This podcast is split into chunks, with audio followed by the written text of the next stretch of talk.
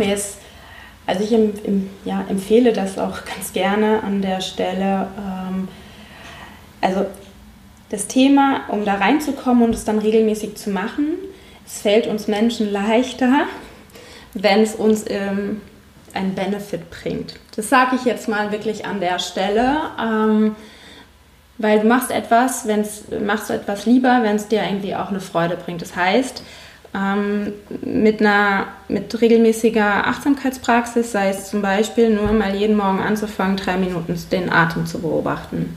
Ähm, aus dem Bett aufstehen, vielleicht noch die Zähne putzen oder schon vorher auf der Bettkante limalig hinzusetzen ähm, und die Aufmerksamkeit nur mal auf den Atem zu richten. Von mir aus einen Timer setzen und das bei drei Minuten mal anzufangen. Und ähm, ich habe von der Freude gesprochen, eben es in ein Setting zu bringen, wo es dir hm, ja, wo es dir irgendwie leicht fällt, sag ich jetzt einfach mal, so wo es einen, wo es einen, habe ich, ich wiederhole mich, aber wo es einen Benefit gibt im Sinne von, wo du was spüren kannst. Und deswegen verbinde ich, also das eine ist die Aufmerksamkeitssteuerung auf den Atem, um die Konzentration zu schulen äh, und zu fördern. Das ist dann wirklich tatsächlich Achtsamkeitsschulung. Und ich kombiniere dann ganz gerne mal so zu diesen drei Minuten einfach auch einen Moment ähm, des mir ein Ding oder ein, eine Situation rauszunehmen, worauf ich mich heute freue. Wenn ich jetzt in den Tag starte, wenn ich das abends mache, auch gerne mir sage, okay, was war heute toll. Ja. So dass ich ähm, in die Praxis, in die reine Aufmerksamkeitssteuer ein Element mit reinbringe, wo ich mh, mm, ein emotionales, positives Erlebnis habe. Das ist ein kleiner Trick an der Stelle. Ähm, es ist aber so, dass ich darüber einen positiven oder ich stocke an dem, an dem Punkt, weil ich bemerke so einen inneren Konflikt, naja, das ist ja eigentlich reine Achtsamkeit, kommt mir gerade so die, die, äh, die Stimme. Aber der Hintergrund ist so, um eine, wirklich eine Regelmäßigkeit zu machen, äh, hinzubekommen, ist es einfach leichter, wenn es eine gewisse Freude bringt. Und ja. das ist so, mache mir nochmal einen positiven, also aus der positiven Psychologie herkommt, was hat mir heute Freude gebracht oder auf was freue ich mich oder auch, wofür bin ich gerade dankbar. So, also solche Punkte ganz bewusst zu suchen. Und damit würde ich anfangen. Jeden Tag. Das würde ich wirklich so schauen, lieber kleine Sequenzen, also wenn ich das jetzt insgesamt sehe, sind es vielleicht fünf Minuten. Hm, so, aber drei würden es auch schon tun. Ähm, um wirklich lieber kleine Häppchen regelmäßig täglich, als okay, ich mache es einmal 30 Minuten. Ja. Und dann, wenn das sich so eingespielt hat, dann würde ich irgendwann übergehen, okay, wie kann ich Elemente ins Training integrieren? Also, und wenn dir das zum Beispiel auch, muss nicht morgens sein, es könnte zum Beispiel auch sein, wenn der Trainingteil für dich schon ganz sowieso ein Element ist, das fix gesetzt ist, dann versuch doch oder dann probier mal aus, was es macht, wenn du den ganz bewusst, okay, du wechselst jetzt die Kleidung, weil du zum Training gehst oder du ziehst dir jetzt gerade die Schuhe an und bist beim Schuhe anziehen in diesem Moment, wo es losgeht oder bevor es losgeht, wirklich diese achtsam, ähm, dir bewusst zu werden, okay, jetzt bin ich beim Training und ich nehme mir zum Beispiel oder nimmst dir zum Beispiel halt zwei, drei Minuten, setzt dich an die Seite, das ist eigentlich, also ich habe es noch nie erlebt, dass es nicht möglich ist. Das ist eine Entscheidung, die ja. du halt triffst aber vielleicht in einem Setting, wenn du zum Training gehst, das nochmal anders ist. Und dieses bewusste Atmen, ins, also sozusagen ins Training zu integrieren, aber vorher. Ich ja. bin noch nicht beim Schritt, dass ich das dann in eine Trainingssession integriere. Das ist aus meiner Erfahrung, kann ich auch machen, würde ich aber erst später ansetzen. So ein bisschen erst die, diese Aufmerksamkeitsschulung ähm, ohne Bewegung. Ja, super spannend, weil ich glaube gerade wenn man sich das erste Mal mit dem Thema beschäftigt und dann sieht man vielleicht, ey krass, da gibt es irgendwie so viele Studien dazu und das scheint wirklich zu funktionieren für Sportler, dann tendiert man natürlich automatisch dazu, das direkt im Spiel, im Wettkampf umsetzen zu wollen, vielleicht in der Trainingseinheit, aber im Optimalfall natürlich direkt im Wettkampf und im wirklichen Moment, wo es drauf ankommt. Und dann aber genau mal das Gegenteil zu hören, zu sagen, hey, eigentlich ist es viel sinnvoller, wenn du erstmal komplett anders startest, komplett weg von der eigentlichen Anwendung später, weg vom Sport, rein in den Alltag mit ganz, ganz kleinen Routinen und dich dann so Stück für Stück mhm. einfach erstmal so an vielleicht die Vorbereitung der Trainingseinheit rantastest, später vielleicht in die Trainingseinheit reingehst und das Ganze dann irgendwann final wirklich auch in den Wettkampfsituationen umsetzen kannst. Ja, definitiv. Ähm, das heißt nicht, dass ich das eine, ähm, also dass das jetzt die die optimale Form ist, aber dieses in Häppchen zu teilen und tatsächlich, wie du gerade gesagt hast, ähm, erstmal außerhalb vom, vom Sport, um dann das tatsächlich dann einsetzen zu können.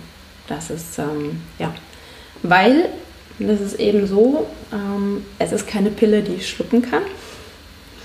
Und es braucht Zeit und in dem Sinne halt auch Geduld. Und es ist, ist halt, wie es auch ähm, ja, wie eben halt auch ein bestimmtes Techniktraining oder es eben halt auch Zeit braucht, eine bestimmte Ausdauerfähigkeit, sich zu arbeiten, bis ich dann tatsächlich zum Peak komme, was die körperliche Fähigkeit angeht, braucht es eben halt auch Zeit, um ähm, mich mental wirklich darauf einzustellen. Und ja, ich kann vielleicht noch mal so kurz äh, vor einem Wettkampf vielleicht noch was machen, mich innerlich irgendwie anders darauf einstellen. Aber zu erwarten, dass das, ähm, ich beschreibe so gerne das, okay, äh, jetzt hebe ich den, das Fingerschnippen, weil ich den Hebel umswitche. Ja. Wie beim, okay, ich merke, dass die Aufmerksamkeit wegfindet, okay, ich komme zurück. Dass das mir dann im Wettkampf an dem Tag gelingt, wo es drauf ankommt und ich das aber vorher nicht geübt habe, die Wahrscheinlichkeit ist sehr gering. Ich will nicht sagen, dass es nicht, ist, äh, nicht geht. Ich äh, lasse mich da gerne immer vom, überzeugen vom Gegenteil, aber die Praxis findet halt genauso wie der Aufbau der anderen, anderen Fähigkeiten, körperlichen Fähigkeiten, auch Kontinuität und Regelmäßigkeit bis zu dem Tag und darüber hinaus auch statt. Ja, ja, ich glaube, dass es da ganz wichtig ist, dass man auch einfach verinnerlicht, dass es eben wirklich ein Prozess ist, der einfach Zeit braucht, bis ich das auch wirklich beherrsche und bis ich es vielleicht wirklich so mit einem Fingerschnipsen auf Abruf dann auch nutzen kann oder generell einfach immer mehr Achtsamkeit in meinem Alltag habe und da generell davon profitiere. Mhm. Weil ich würde ja auch, um es jetzt mal ganz äh, banal zu sagen, nicht auf die Idee kommen, mich bei einem 110 Meter Hürdensprint anzumelden bei einem Wettkampf und bin noch kein einziges Mal über eine Hürde gesprungen und denke dann so, ja, das wird schon heute passen. So. Also das ist ja äh, vollkommen selbstverständlich und wir haben da, glaube ich, manchmal so auf körperlicher und mentaler Ebene immer so zwei verschiedene Herangehensweisen. Man glaubt immer so, man kann das Mentale einfach von jetzt auf gleich umsetzen und dann passt das, aber es braucht eben am Ende trotzdem auch diesen langfristigen Prozess. Das ist, glaube ich, ganz, ganz wichtig zu verstehen. Mhm. Ja, und an dem Punkt ist es so, äh, meine, also aus eigener Erfahrung, aber eben auch aus Gesprächen, eben vielen Gesprächen, die ich geführt habe, äh, ist so, das Körperliche kann ich meistens spüren. Das heißt, wenn ich eben eine Session gemacht mhm. habe, ein Workout gemacht habe, äh, sei es in welcher Form, ob es ein Lauf war, ob es ein Krafttraining war oder Mobility oder selbst Yoga, wenn ich dann nehme ich das körperlich wahr. Ja. Und ich habe also sozusagen den Impact, den ich direkt spüre. Und wenn ich die mental, wenn ich mich jetzt um das Thema mental mir das anschaue, ist es etwas, das ich nicht unbedingt direkt körperlich spür, so spüre. Ja, es gibt auch, wenn ich mental, also ich gebe gleich auch noch eine Erklärung da hinten nach, ich kann mir auch, wenn ich mir eine, eine zum Beispiel eine Stadionrunde vorstelle, in einer Visualisierung kann ich auch, wenn ich so da drin bin, auch das Muskelzucken wahrnehmen. Ja, ich meine aber in der Regel ist es so, mental habe ich nicht direkt den Impact, also dass ich das so spüre, dass ich was gemacht habe. Und ja. das ist halt etwas, sehr häufig bei Sportlern, das muss ja was, ich muss ja das Gefühl haben, ich habe was gemacht.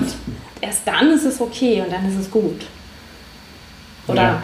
so. Das, ähm, ja, Lass uns mal noch äh, so ein bisschen, das finde ich glaube ich auch super spannend, in deine eigene Praxis so ein bisschen reinschauen, mhm. wie du das auch im, im Wettkampf für dich handhabst. Also um das mal anzusprechen, das haben wir ein bisschen so außen vor gelassen, dass du ja äh, nicht nur einfach so Marathon läufst, sondern dass du auch das Ganze relativ erfolgreich machst. Du bist in deiner Altersklasse zweimalige deutsche Meisterschaft sind 2018, äh, 2018 2019, ja. Ähm, und also 2018 war ich im Crosslauf ja. und 2019 äh, auf der Königsdistanz in meiner Altersklasse. Ja. Ja. Also Königsdistanz heißt so Marathon. Ja, mega gut. Und das auch in der Zeit, ähm, 2,53 war das Beste, glaube ich, bisher. Mhm. Ja. Mega, mega gut. Wie sieht denn so dein Prozess in so einem Marathon aus, gerade auch auf mentaler Ebene in Kombination mit diesem Achtsamkeitsthema? Ah. ja. mm.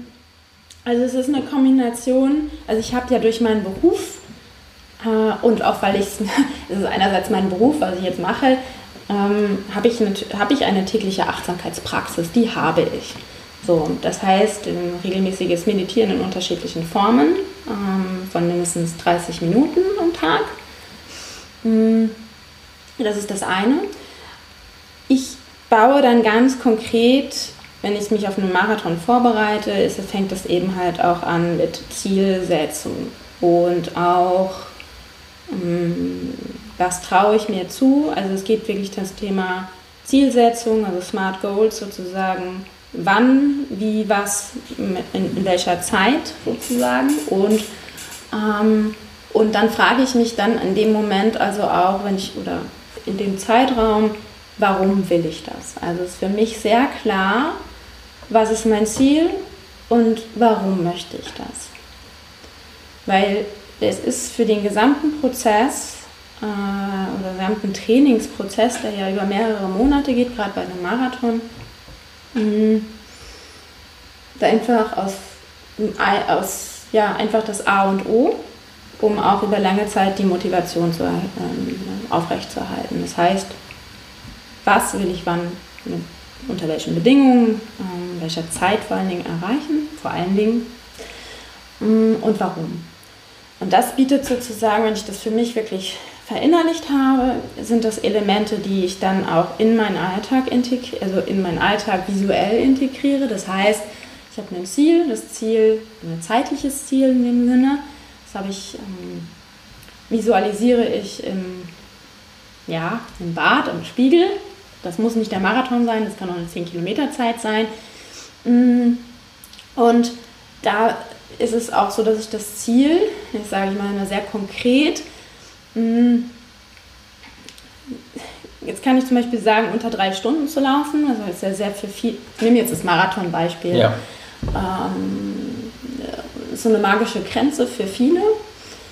Und dann ist es eben okay, die Sub 3, was heißt auch überall Sub 3. Und ich, indem ich die 3 immer wieder benenne, stelle ich auch mein Gehirn auf die 3 ein. Das heißt, Ja. ähm, jetzt, ich setze mir nicht die 3 davor, sondern wenn es jetzt irgendwie eine, sagen wir mal, äh, will ich eine 37 auf 10 laufen, dann ist es eine 36 äh, 59xx. Also da die 36 davor. Einfach, weil ich meinen Kopf schon darauf einstelle, indem ich das immer sehe, es ist nicht die 37, sondern die 36. Heißt, nochmal eine andere, eine andere Einstellung. Also ich arbeite mit Visualisierung an der Stelle, ich arbeite mit, mit so kleinen Tools, was ich auch dann sehen kann und Wiederholung. Mm, Und ich baue Elemente eben in die in meine Meditationspraxis ein, dass ich mich, wenn ich mich auf das Ziel oder auf die Etappen sozusagen, sind immer so Zwischenziele, die es gibt, ähm, vom Training her, ähm, 10 Kilometer, ein Halbmarathon, ähm, in so eine Marathonvorbereitung, Mhm. dass ähm, ich mich sozusagen dann auch in den Meditationen mehr und mehr das verinnerliche. Also wo es vorher viel um oder in meiner alltäglichen Praxis mehr auch um Konzentration und Aufmerksamkeit äh, auf den Atem geht oder auch wirklich in der Weite einfach sitzen, mit mir selber in Kontakt, Kontakt sein, für, füge ich mehr und mehr Elemente da rein, indem ich meine Ziel, mein Ziel visualisiere, mir vor, bestimmte Szenarien äh, vorstelle, ich mir auch ein äh, mit einem bestimmten Satz oder Mantra, wie es auch heißt, arbeite und dieses stückchenweise dann auch ins Training einbaue. Das heißt, irgendwann werden ähm, Einheiten auch intensiver oder die Einheiten, es gibt die intensiveren Einheiten, das sind ähm, Tempotrainings, äh, Minutenläufe, also das sind so gestaffelte Intervalle, also Minutenintervalle sozusagen. Mhm.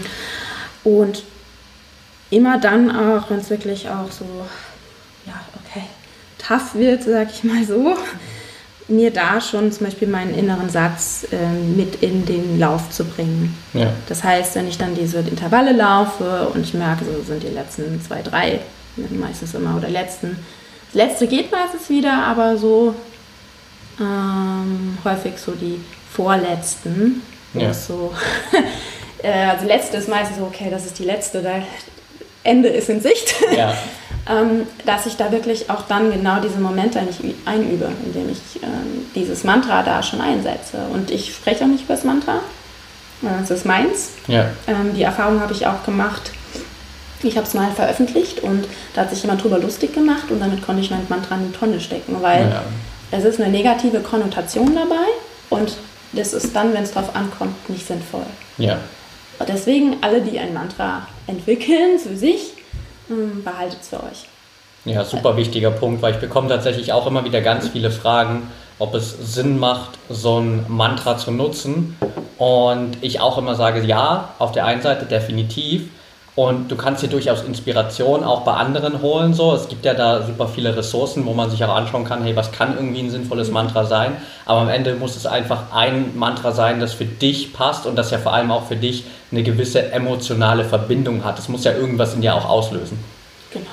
Gibt ja, ja ganz, ganz richtig, äh, korrekt.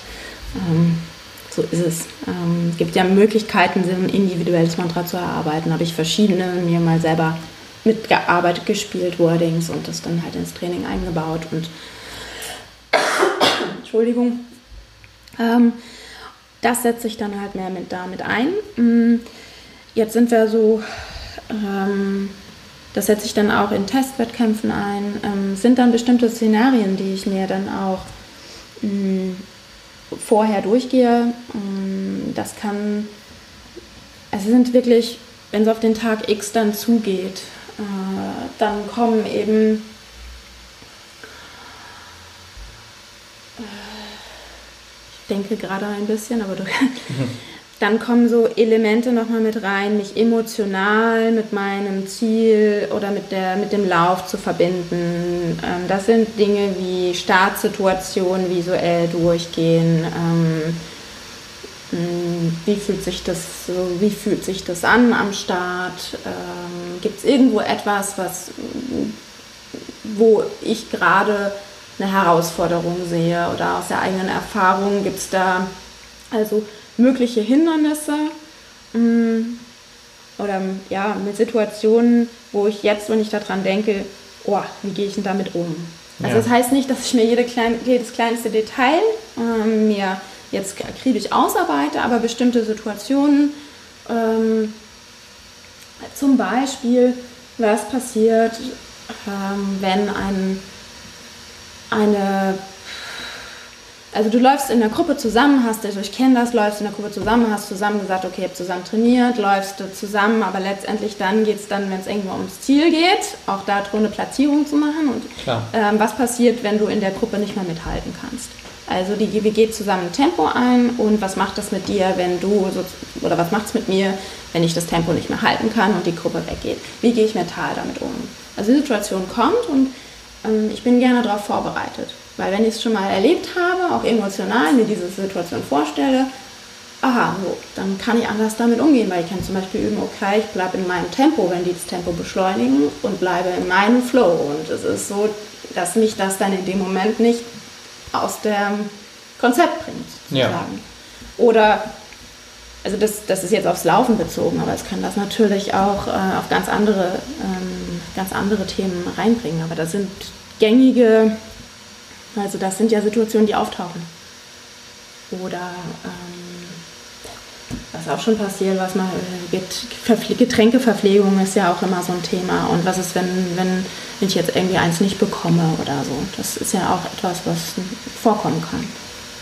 Mm. ja, also das gehe ich durch, baue ich in, in, baue ich in meine mentale Vorbereitung ein und ähm, ich habe, äh, also es ist auch ein, von einem Prozess gesprochen, es ist so ein, mm, in der Form auch ein Prozess, weil es entwickelt sich auch mit der körperlichen Leistungsfähigkeit. Also wenn ich merke, okay, das Training setzt an, also die Kombination aus beiden, das ist ja nicht nur der, nicht nur der Kopf, ja, nicht nur das Mentale, sondern eben halt auch das Zusammenspiel. Das heißt, es baut sich auch, wenn Testläufe stattfinden, Trainings, Trainings, die gut laufen, auch ein gewisses Selbstbewusstsein auch auf, was gleichzeitig in der Regel, ist es jedenfalls bei mir so der Fall, und damit eben halt auch zu arbeiten. Und jetzt kann ich natürlich sagen, okay, wenn Testergebnis, wenn das Körperliche nicht so ist, wie gehe ich denn dann damit um ähm, in Bezug auf meine Zielsetzung? Auch da kann ich dann wieder dran schauen, warum ist es denn jetzt nicht so? Weil es hat immer auch eine, eine Ursache, warum bestimmtes ähm, Trainingsresultat nicht rauskommt. Ja. Und das heißt jetzt nicht, dass du dich dafür, ähm, komm mal auf diese Compassionate-Ebene auch, äh, dafür sozusagen geißelst, mal ganz äh, äh, böse ausgedrückt. Ja? Also du hast ein Ziel nicht erreicht und dich dann, oder ein Training ist nicht so gut gelaufen und machst dich dann über dieses Training, was so scheiße gelaufen ist, ähm, die ganze Zeit danach noch ärgerst du dich darüber oder machst dich noch selbst fertig. Äh, ja, ist nicht gelaufen und bist die ganze Zeit in dieser Schleife drin. Also es ist auch wichtig, eben auch ähm, da irgendwann loszulassen. Klar kannst du dich aufregen, es kostet halt Energie und es nimmt dir sozusagen den Fokus und die positive Haltung. Es ist ein Schritt nach dem anderen. Und das ist ein ganz wichtiges Element, was auch dazu gehört. Das habe ich auch ähm, persönlich sehr erfahren und es gibt mh, mm, immer wieder auch Tiefs innerhalb so einem Trainings, Trainingsphasen und es ist immer halt ein Prozess und wie gehe ich damit um. Und auch da zu lernen, mh, mm, ja, bestimmte Situationen einfach auch anzunehmen und dann aber auch meinen Blick wieder, okay, ähm, das eben, das darf jetzt gerade sein, es ist okay, dass es nicht so gut gelaufen ist, aber mich dafür nicht fertig zu machen, sondern auch hinzuschauen, okay, was braucht es da in dem Moment, was hilft es mir jetzt äh, mit dieser Situation, was wird mir gut tun jetzt gerade. So. Ähm, das sind einzelne Elemente. Jetzt gehen wir vielleicht nochmal, was auch spannend sein kann, so Wettkampf, kurz vor so einem Wettkampf. Ja, ähm, habe ich ähm, auch so, ich habe ähm, ein, zwei Lieblingssongs. Also die verbinde ich, also die verbinde ich eben auch nochmal an dem Morgen, zum Beispiel vor einem Lauf.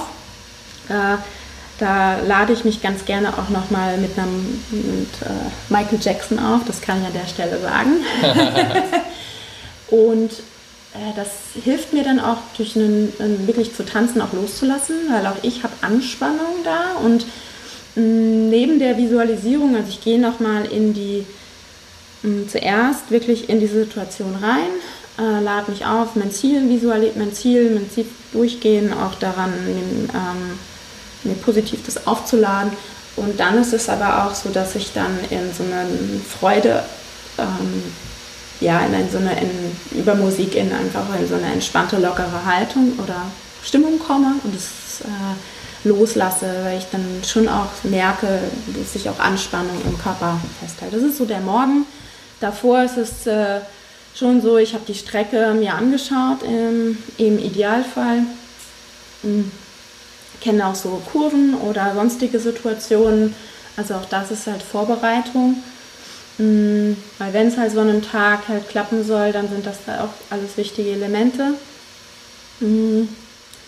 Und ja, natürlich, klar, Ernährung, aber das ist nicht unser Thema. Also das ist aber auch schon wichtig, bestimmte Sachen, das einfach in der Vorbereitung auch zu haben. Und das ja. bedeutet auch, mich mental darauf äh, einzustellen, weil alles, was irgendwie unerwartet noch dazu kommt, kann zu Stress an dem Tag X führen, wenn das nicht im geplanten oder in einem gewohnten, mm, im gewohnten Rahmen ist. Und ja. jetzt fällt mir das so ein. Also ich habe auch Testlauf gibt es dann auch mit Kleidung und Verpflegung, ähm, dass das eben die, die Kleidung wie die Schuhe, ähm, keine neuen Socken äh, oder auch keine neue Unterwäsche. Und äh, bei Frauen ist es immer so ein Thema, ähm, wenn du jetzt eben keine Elite läufst, äh, je nachdem, hast du halt nicht den Verpflegungstisch für dich. Und wo packst du dann, du läufst ein schon ambitioniertes Tempo, wo packst du dann halt so Verpflegungsmittel? Ja. Und das ist nicht immer so einfach, weil die Gels und die Sachen, die es gibt, die rutschen aus dem BH. Und wenn der BH eigentlich, all solche Themen, das Ja. ähm, kommen wir zwar weg vom Mentalen an der Stelle, aber es ist wichtig, weil es dir Sicherheit gibt. Also jedenfalls mir gibt es Sicherheit, so dass ich mich wirklich entspannt fokussiert auf den Wettkampf begeben kann. Und dann gibt es vorher, kurz vorher mit dem Warm- Warm-up, was ich mache, auch nochmal ein Einschulen. Da ziehe ich mich raus aus der Gruppe, wenn wir das gemeinsam warm machen, da bin ich weg und da lade ich mich dann nochmal sehr positiv auf. Das ist so ein wenig aus meiner Vorbereitung geplaudert. Ja, sehr cool. Ja, ich meine, letztendlich kann ich halt mit diesem ganzen Vorbereitungsthema, was du angesprochen hast, da so viele Komponenten auch rausnehmen, die später vielleicht irgendwie als Stressoren auftauchen könnten in meinem Wettkampf, wenn ich mich eben auf diese ganzen Eventualitäten vorbereitet habe. Ich bin es vielleicht im Kopf schon mal durchgegangen, hey, was könnte denn irgendwie alles schief gehen? Was sind meine Alternativen dann? Wie will ich mich auch in diesen Situationen verhalten? Und dann ist es halt keine komplett neue Situation für mich, sondern ich bin es halt mental schon mal durchgegangen. Ich weiß, wie ich mich verhalten will. Ich weiß, dass ich durchaus in dem Moment trotzdem die Kontrolle habe über meine Reaktion und dass es meinen Wettkampf nicht negativ beeinflussen muss. Und allein das macht ja schon einen riesengroßen Unterschied, weil es ja eben gerade bei so einem langen Event wie jetzt einem Marathon beispielsweise ja immer wieder extrem viele Komponenten gibt, die sich da auch mal flexibel verändern können. Definitiv. Ja. Also definitiv, ja. Ich habe äh, online noch äh, bei dir auf Instagram zwei äh, Grafiken gefunden, wo du mal offengelegt hast, dass du äh, deine letzten beiden Kilometer beim Marathon schneller läufst als alle 40 Kilometer davor sozusagen. Was passiert bei dir in dem Moment, dass du auf den letzten zwei Kilometern nochmal eben so extrem viel aus dir rausholen kannst?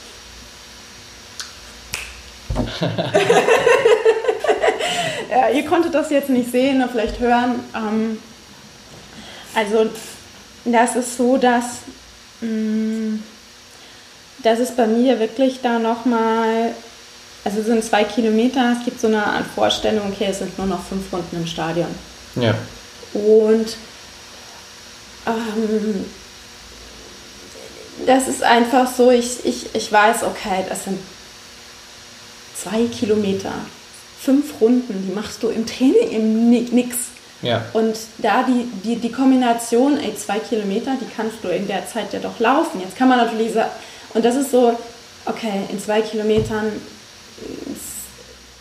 also das ist eine Mischung aus, ich sehe das Ziel, ich spüre die Emotionen, das, was ich, das ist das eine. Das andere ist, ähm, dass ich bin in dem Moment, also wenn man wirklich die, die gerade diese Ausdauersportarten machen, so gegen Ende, sehr, sehr häufig einfach das, ja, man wirklich kämpft. Ja. Ähm, und es ist aber trotzdem noch so, dass das Gehirn immer als erstes ausschaltet und der Körper letztendlich noch mehr kann, als das Gehirn sagt, er könnte. Und da ist die Antwort.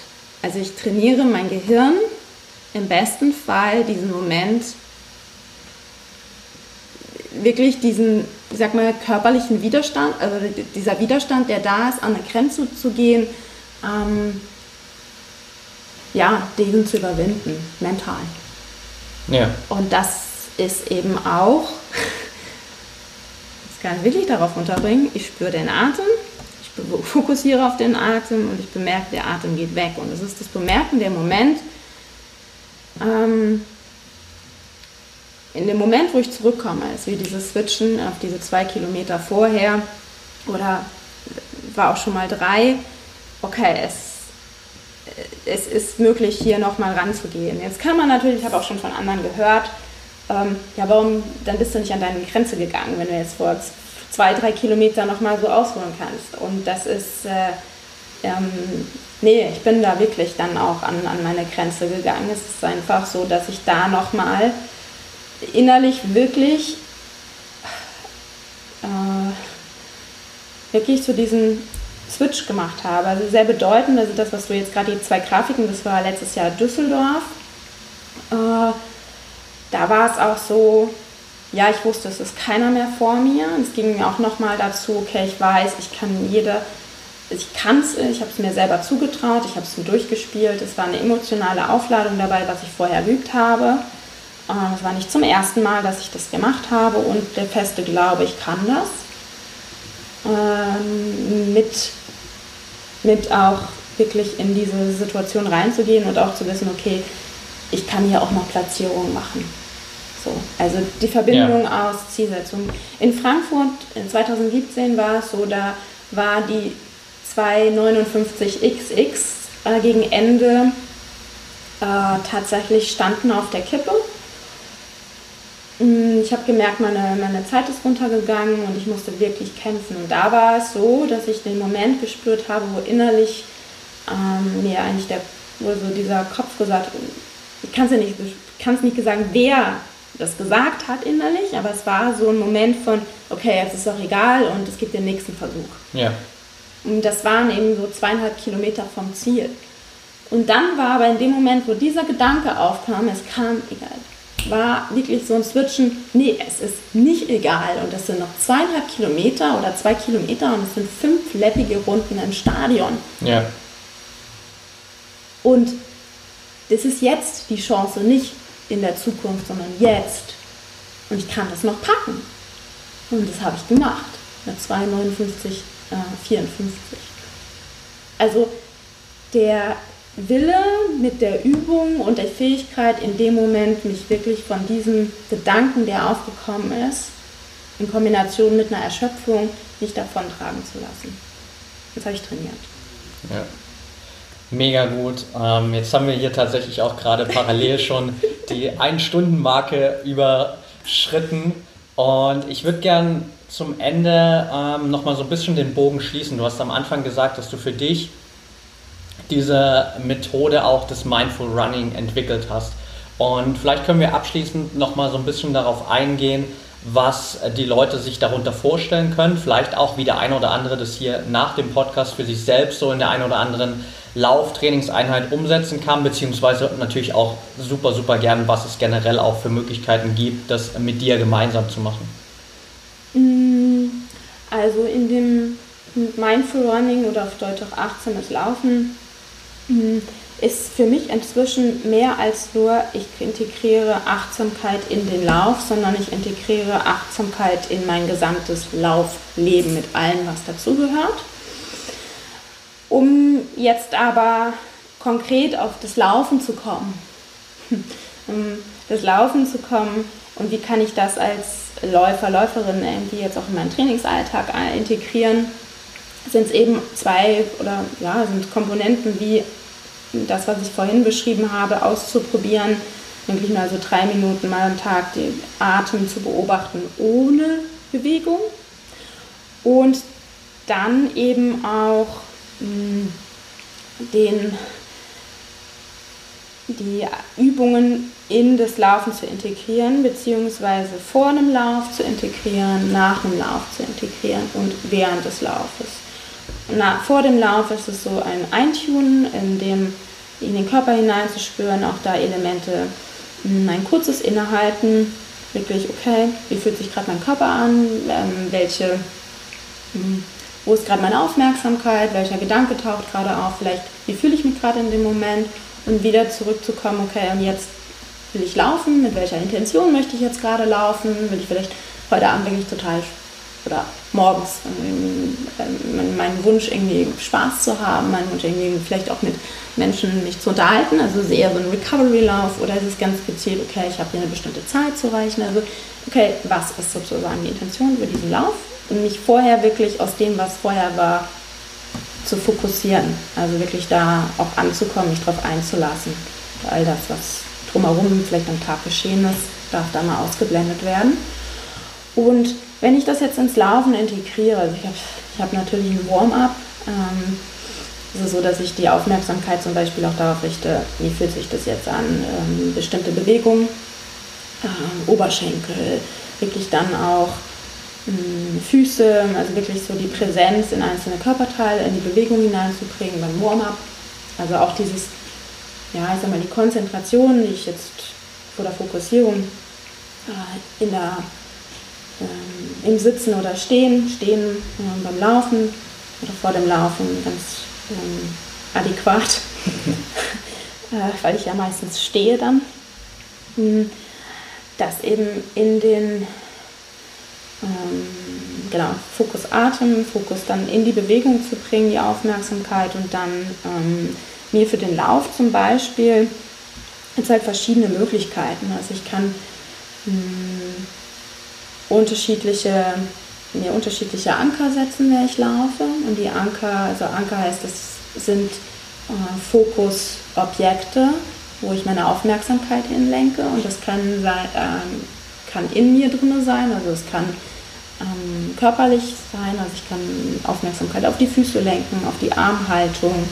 ähm, auf äh, Gesicht beispielsweise mir wirklich ganz bewusst auch mal zu lächeln oder wie es sich anfühlt ähm, zu lächeln.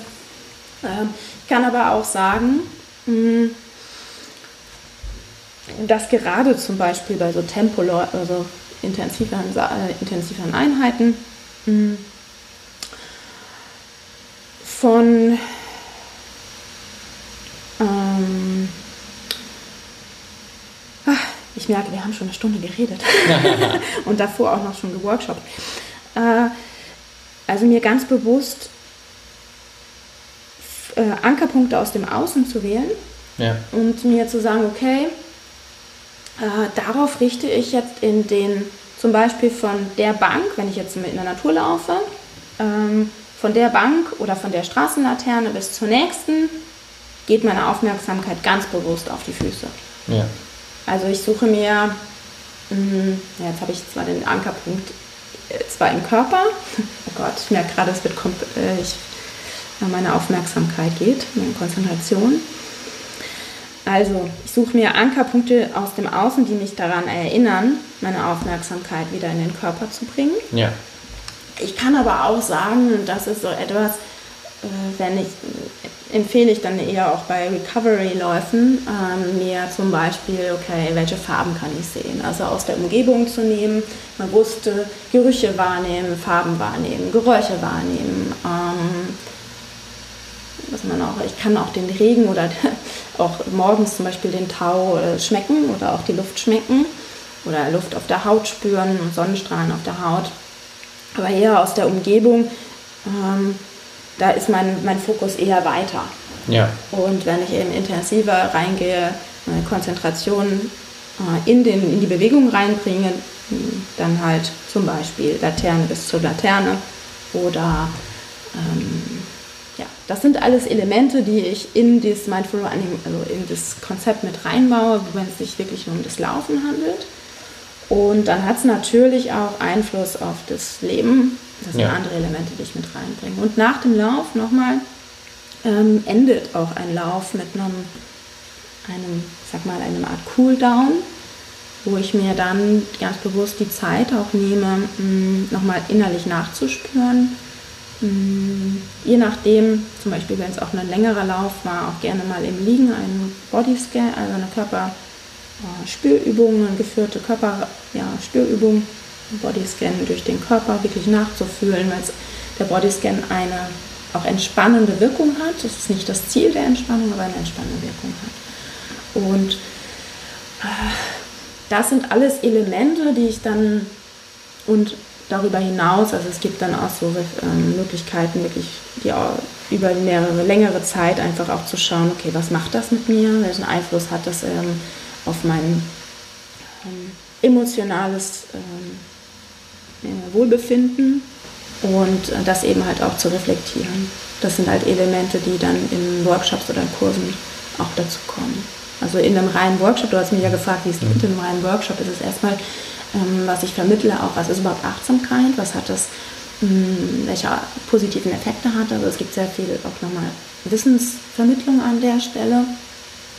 Was passiert ja, wie, das, wie funktioniert unser Gehirn, aber wirklich sehr basic. Also ich packe hier nicht die psychologische, äh, wissenschaftliche ähm, Bibel aus und erkläre das äh, Gehirn in den kleinsten Teilen, sondern eher auf einer praktischen Ebene, auch ähm, wie sich unser Gehirn Dinge merkt und äh, was passiert äh, und wieder abruft und dass ich das trainieren kann wie ein Muskel. So, das sind Inhalte und dann gibt es ein Erleben äh, von Achtsamkeitsübungen ohne Bewegung und die werden dann wieder in die Bewegung eingeführt. So, das sind Elemente in einem Workshop. Also im, im Laufen, aber ins Warm-up, je nachdem, wenn es draußen ist, auch im Sommer ähm, Übungen mit auf dem Gras gehen oder so. Und ähm, ja, und im Kurs wird es dann äh, nach großer Nachfrage dann auch geben, wieder. Und äh, den wird es dann auch online. Also über mehrere Wochen mit äh, Sessions geben, die sich wirklich über das ähm, gemeinsam zusammenkommen, aber jeder trainiert dann halt auch mit seiner Geschwindigkeit und ja. mit seinen Elementen über die Zeit halt alleine. Aber dann eben der, auch der Austausch, der immer sehr, der Erfahrungsaustausch ähm, immer auch sehr geschätzt wird und auch nochmal einen großen, also ja auch der meiner Erfahrung nach auch einen Unterschied macht. Ja, absolut. Sehr, sehr cool. Ich glaube, da waren nochmal zusätzlich ganz viele auch kleine Elemente drin, die jeder auch für sich so ein Stück weit implementieren kann, weil am Ende ist es ja letztendlich auch, das äh, hast du, glaube ich, auch an vielen Punkten angesprochen, es muss nicht Laufen sein, sondern es kann ja individuell für meine Sportart auch was sein, wo ich sage, hey, da suche ich mir was raus und wenn ich eben die Vorarbeit gemacht habe, wenn ich schon im Alltag wirklich mal weg von den rein sportlichen Anwendungen das Thema Achtsamkeit integriert habe, wenn ich mich daran getastet habe, dann suche ich mir halt spezifisch meine Trainingseinheiten mal raus, wo ich das in so kleinen Elementen einbauen und kann dann da irgendwie echt mega, mega gut äh, von profitieren. Hast du, glaube ich, hier Unmengen an äh, Tipps mit reingeschmissen. Also extrem gut. Ich feiere das echt.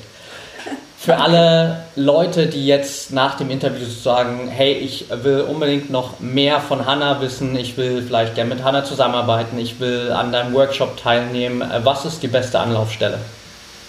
beste Anlaufstelle äh, für alle, die auf Instagram sind, äh, auf Instagram äh, einfach meinen Namen Hanna Tempelhagen, findet ihr mich. Und ansonsten äh, meine Webseite, also ich bin eben halt auch ähm, Geschäftsführerin von meiner also Mitgründerin von The Mindful Spaces.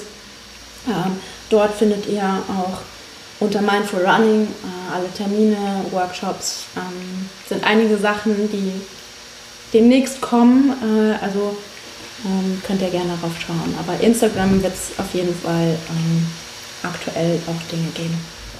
Sehr cool. Dann packen wir das auf jeden Fall mit in die Show Notes und dann bedanke ich mich mega für deine Zeit, Johanna. Es hat super, super viel Spaß gemacht. Ähm, ich glaube, wir haben vor uns schon nach unserem Workshop so ein bisschen gesagt, wir könnten uns wahrscheinlich hier auch äh, fünf Stunden unterhalten. Jetzt haben wir es auf fast 1,20 geschafft. Also äh, haben wir schon mal einen guten ersten Schritt gemacht hier. Äh, ich glaube, ich werde die Folge am Ende einfach zwei teilen, damit es ein bisschen entspannter ist zum Anhören. Aber ja, danke dir für deinen Input. Ich glaube, das ist super wertvoll für jeden Einzelnen, der dir zugehört hat. Und vielen, vielen Dank dafür. Ich danke dir, äh, dass ich ja, dass ich hier sein durfte und ähm, mit dir diese Zeit, also ich fand es mega toll ähm, und du mir auch die Zeit geschenkt hast, über diese Themen zu sprechen, ähm, die, ja, die mir einfach auch total am Herzen liegen. Sehr, sehr gern. Mach's gut. Tschüss.